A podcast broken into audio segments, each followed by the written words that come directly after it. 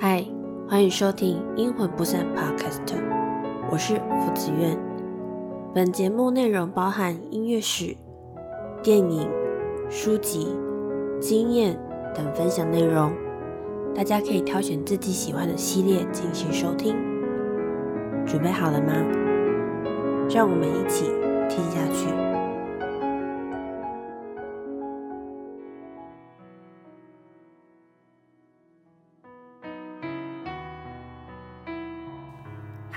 我是福子苑，欢迎收听由 Podcaster 工会筹备处所筹办的特色周串联计划——电影周之怕你没看过。本计划由众多 Podcaster 一起合作串联，跟各位听众聊聊我们想要透过电影，希望你们从我们的角度重新认识这些电影。如果你担心没看过会听不懂节目内容，没关系。就是因为怕你没看过，所以我们才要讲给你听。比较特别的是，本次串联活动由公益电影包场活动拉开序幕，感谢各位参与包场的听众们，一起为这个社会出一份心力。那没有参与到包场的听众朋友们也没关系，可以在听完节目后到 eGiving 公益上进行捐款，配合本次包场电影《无声》，一起为。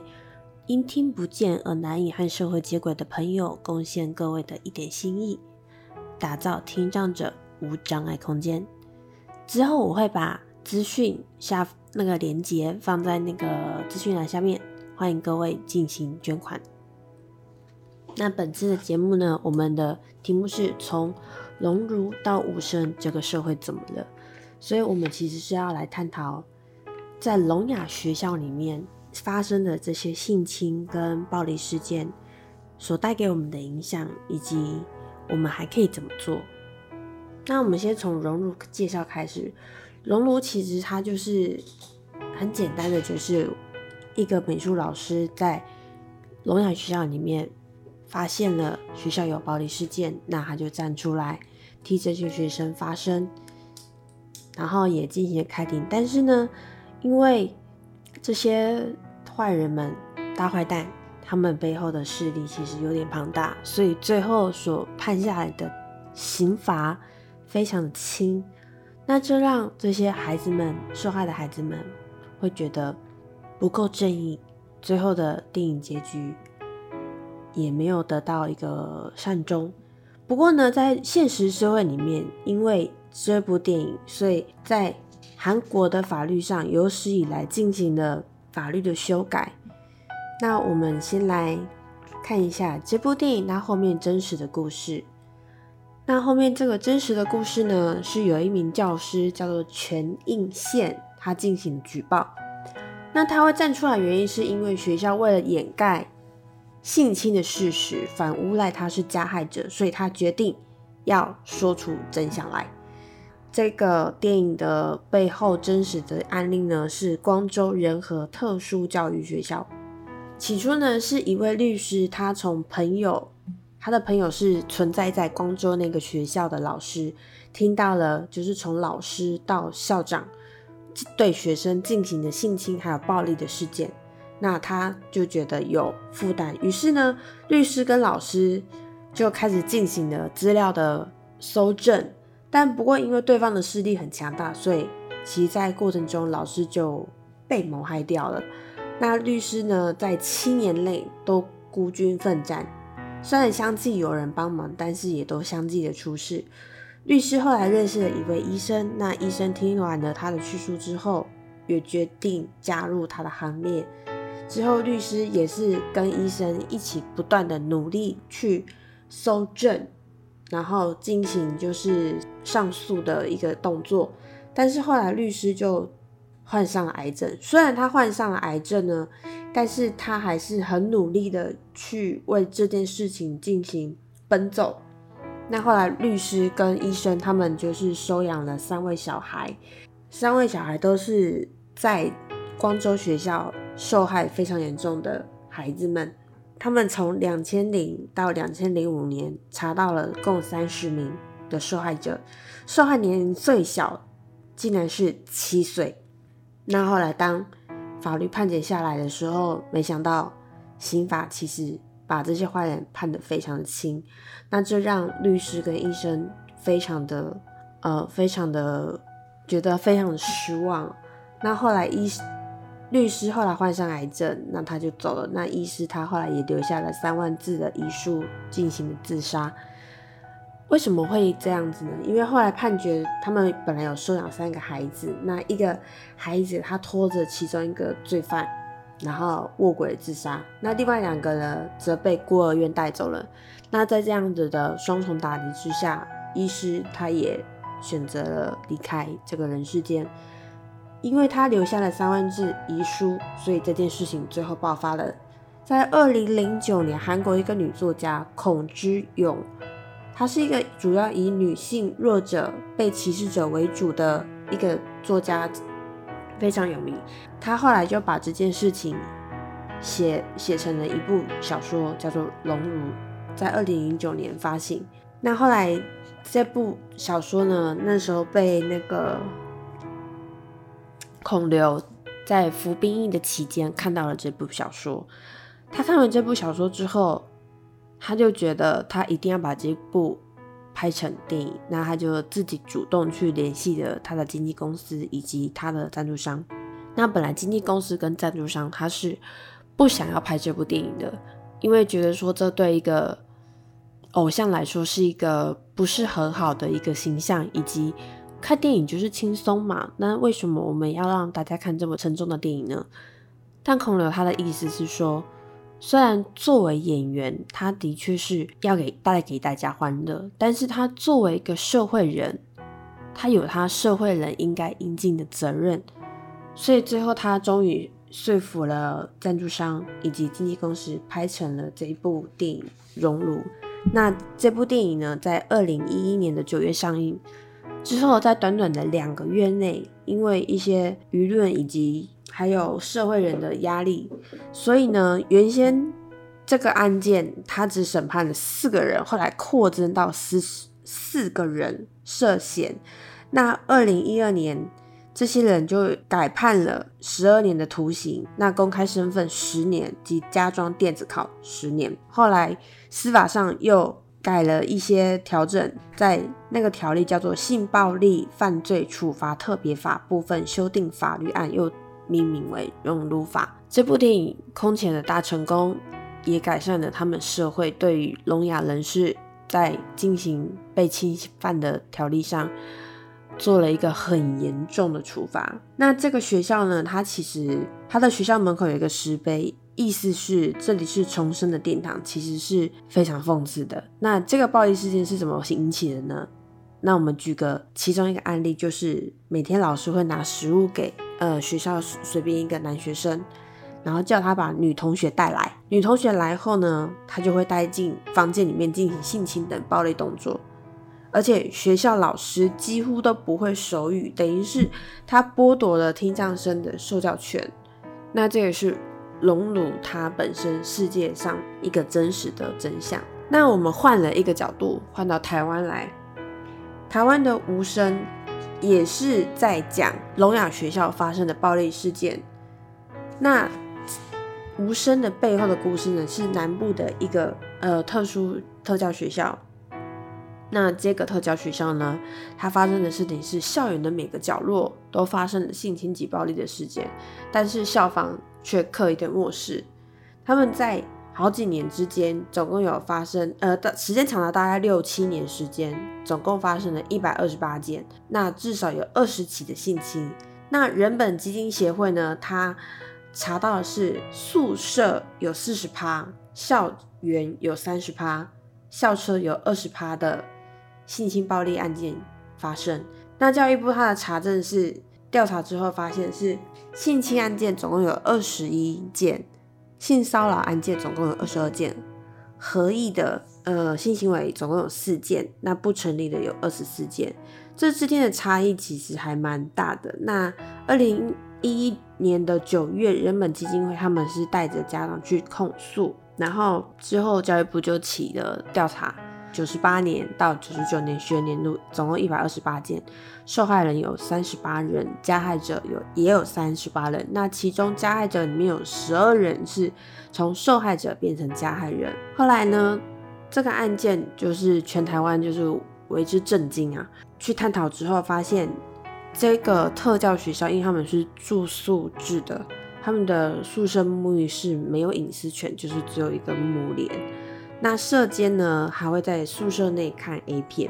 另外一个比较大的问题是语言表达方面，因为呃，听障者跟我们一般的听人，就是我们普通的社会人，在语言表达方面是跟一般人不一样的，所以学校的资讯也相对的封闭，那也缺乏了性平教育。还有更大的问题，其实是出在老师，因为。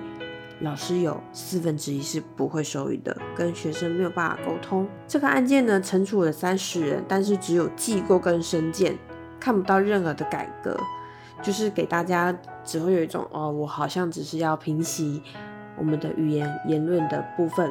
其实后来，呃，我在公示上面有看到一个专访，就其实几十年之间这件事情一直发生。那无声呢？这部电影它也是。把这所学校的一些比较重点的部分有挑起来。第一个，有家长当时其实是有发现有三个男同学对一个女同学进行骚扰，那他有问老师说，呃，这个状况到底是怎么一回事？但老师就说，哦，他们只是在玩而已。那这是五声里面其中一个出现的一个症结点，一个问题。那另外一个就是说。因为老师的消极态度，造成了有些孩子们会觉得说，哦，这件事情其实是是不是是对的？因为他们没有被处罚，所以呢，造成了孩子们的一些观念上会有错误。那另外一件个另外一个方方向是，因为学校歧视你人消极的态度，造成了。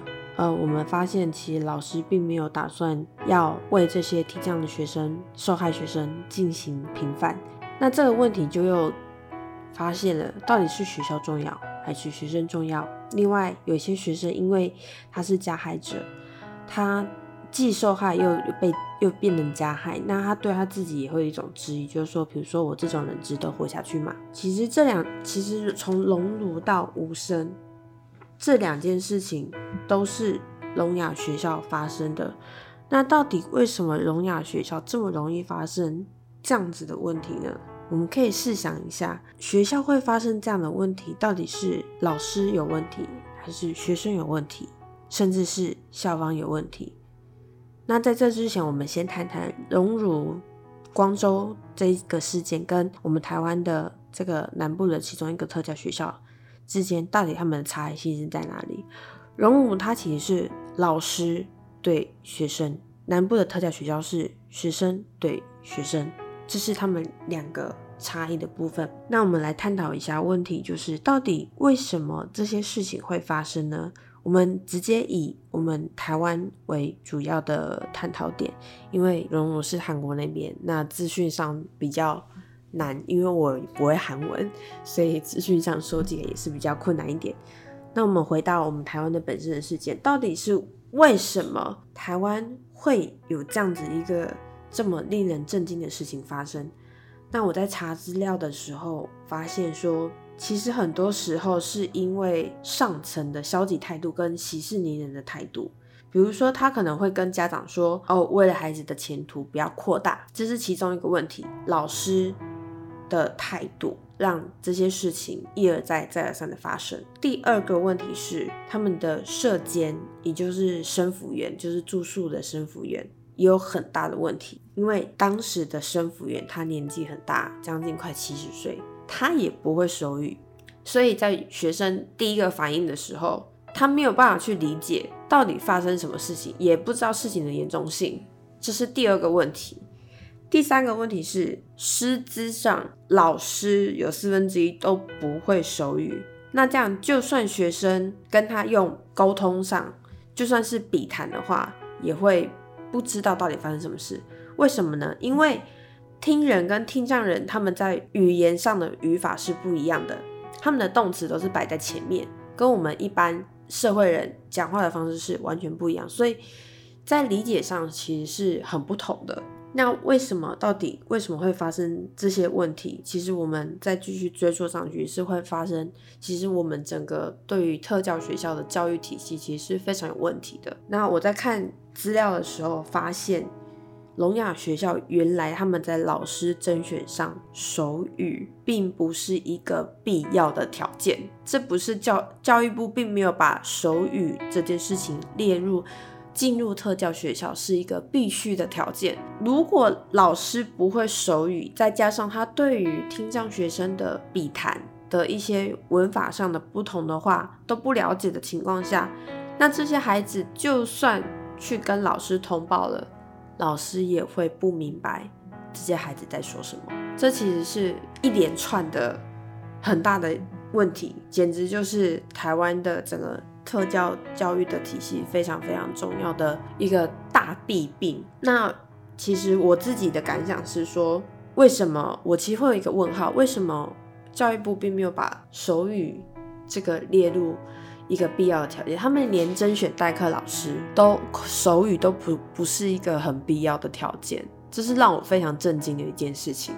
因为我会认为说，在特教学校，手语应该是一个必备的条件。但台湾的特教体制居然这件事情并不是列为一个重要的指标，反而是到了聋哑学校里面，他们才进行培育。这个顺序其实对我来说是一个很疑惑的点。照理来说，应该是把手语摆在前面，因为你要进去特教学校里面，不只是听障生，还有很多智障啊，反正只要是有任何呃需要特教的学生们，几乎都会在那个学校。但是你连手语都不会了，你进去那个学校，那你遇到听障生怎么办？好，那你可能会觉得说我用笔谈，但是这些听障生的语言跟我们一般人的语言是不一样的。语法完全不一样，那他就算用笔谈好了，你也不见得看得懂，这是一个非常大的问题，那也是造成。这间学校会一直发生这些性侵啊、暴力事件的其中一个非常大的一个症结点。所以呢，其实我自己的感想是说，照理来说，教育部应该，如果你们真心想要改变的话，真心想要改改善这些事情，让这些事情不要一再的发生的话，其实照理来说，手语在呃在特教的老师身上应该是必修的学分，而且也是一个选择的标准。他必须要会手语，而不是说我进到学校里面我才进行培育。其实那个都太慢了。万一你在培育期间，学生就遇到这样的事情，你也没有处罚，你也用消极的态度去对待，那这些孩子们他们接收到的讯息就会认为说：哦，我做这件事情没有被处罚，那这件事情就是对的啊。我是不是也可以之后对我的学弟学妹也做同样的事情？这是一个一连串下来的结果。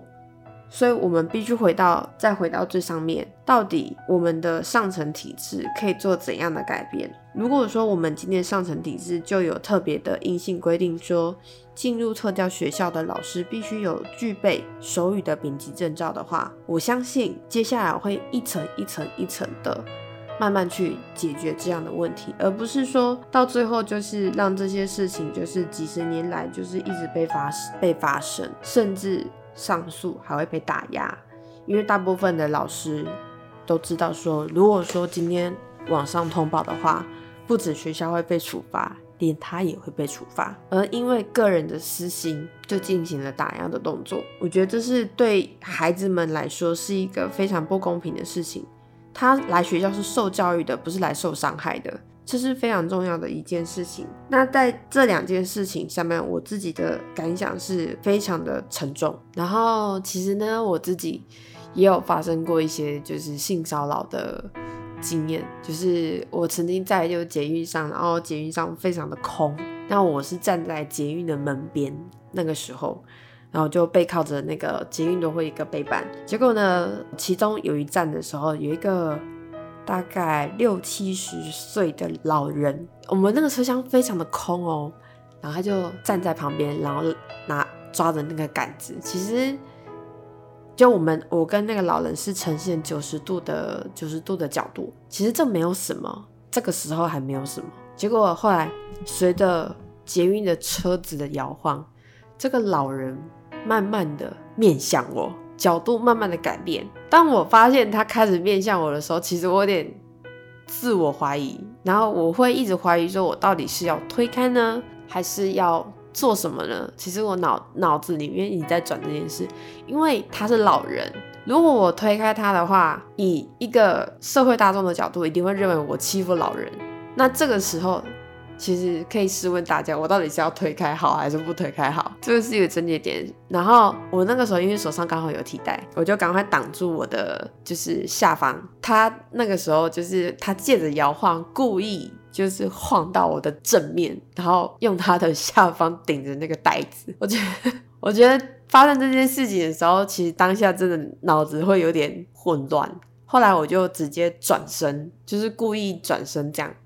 然后我当时其实是想要按那个通话铃的，结果当我真的要按通话铃的时候，然后那位老人就跑了。他可能发现我已经知道他要干嘛了，他就赶快跑走，我也来不及去抓他或干嘛之类，因为一直有社会的那种舆论的那种捆绑，所以我下车的时候，其实我的感受是非常害怕的，我甚至就是全身性的都在发抖。其实大家可以想象，就是可能会很难想象说，其实当我们一般人发生这样的性骚扰案件，而且被 性骚扰已经不是第一次。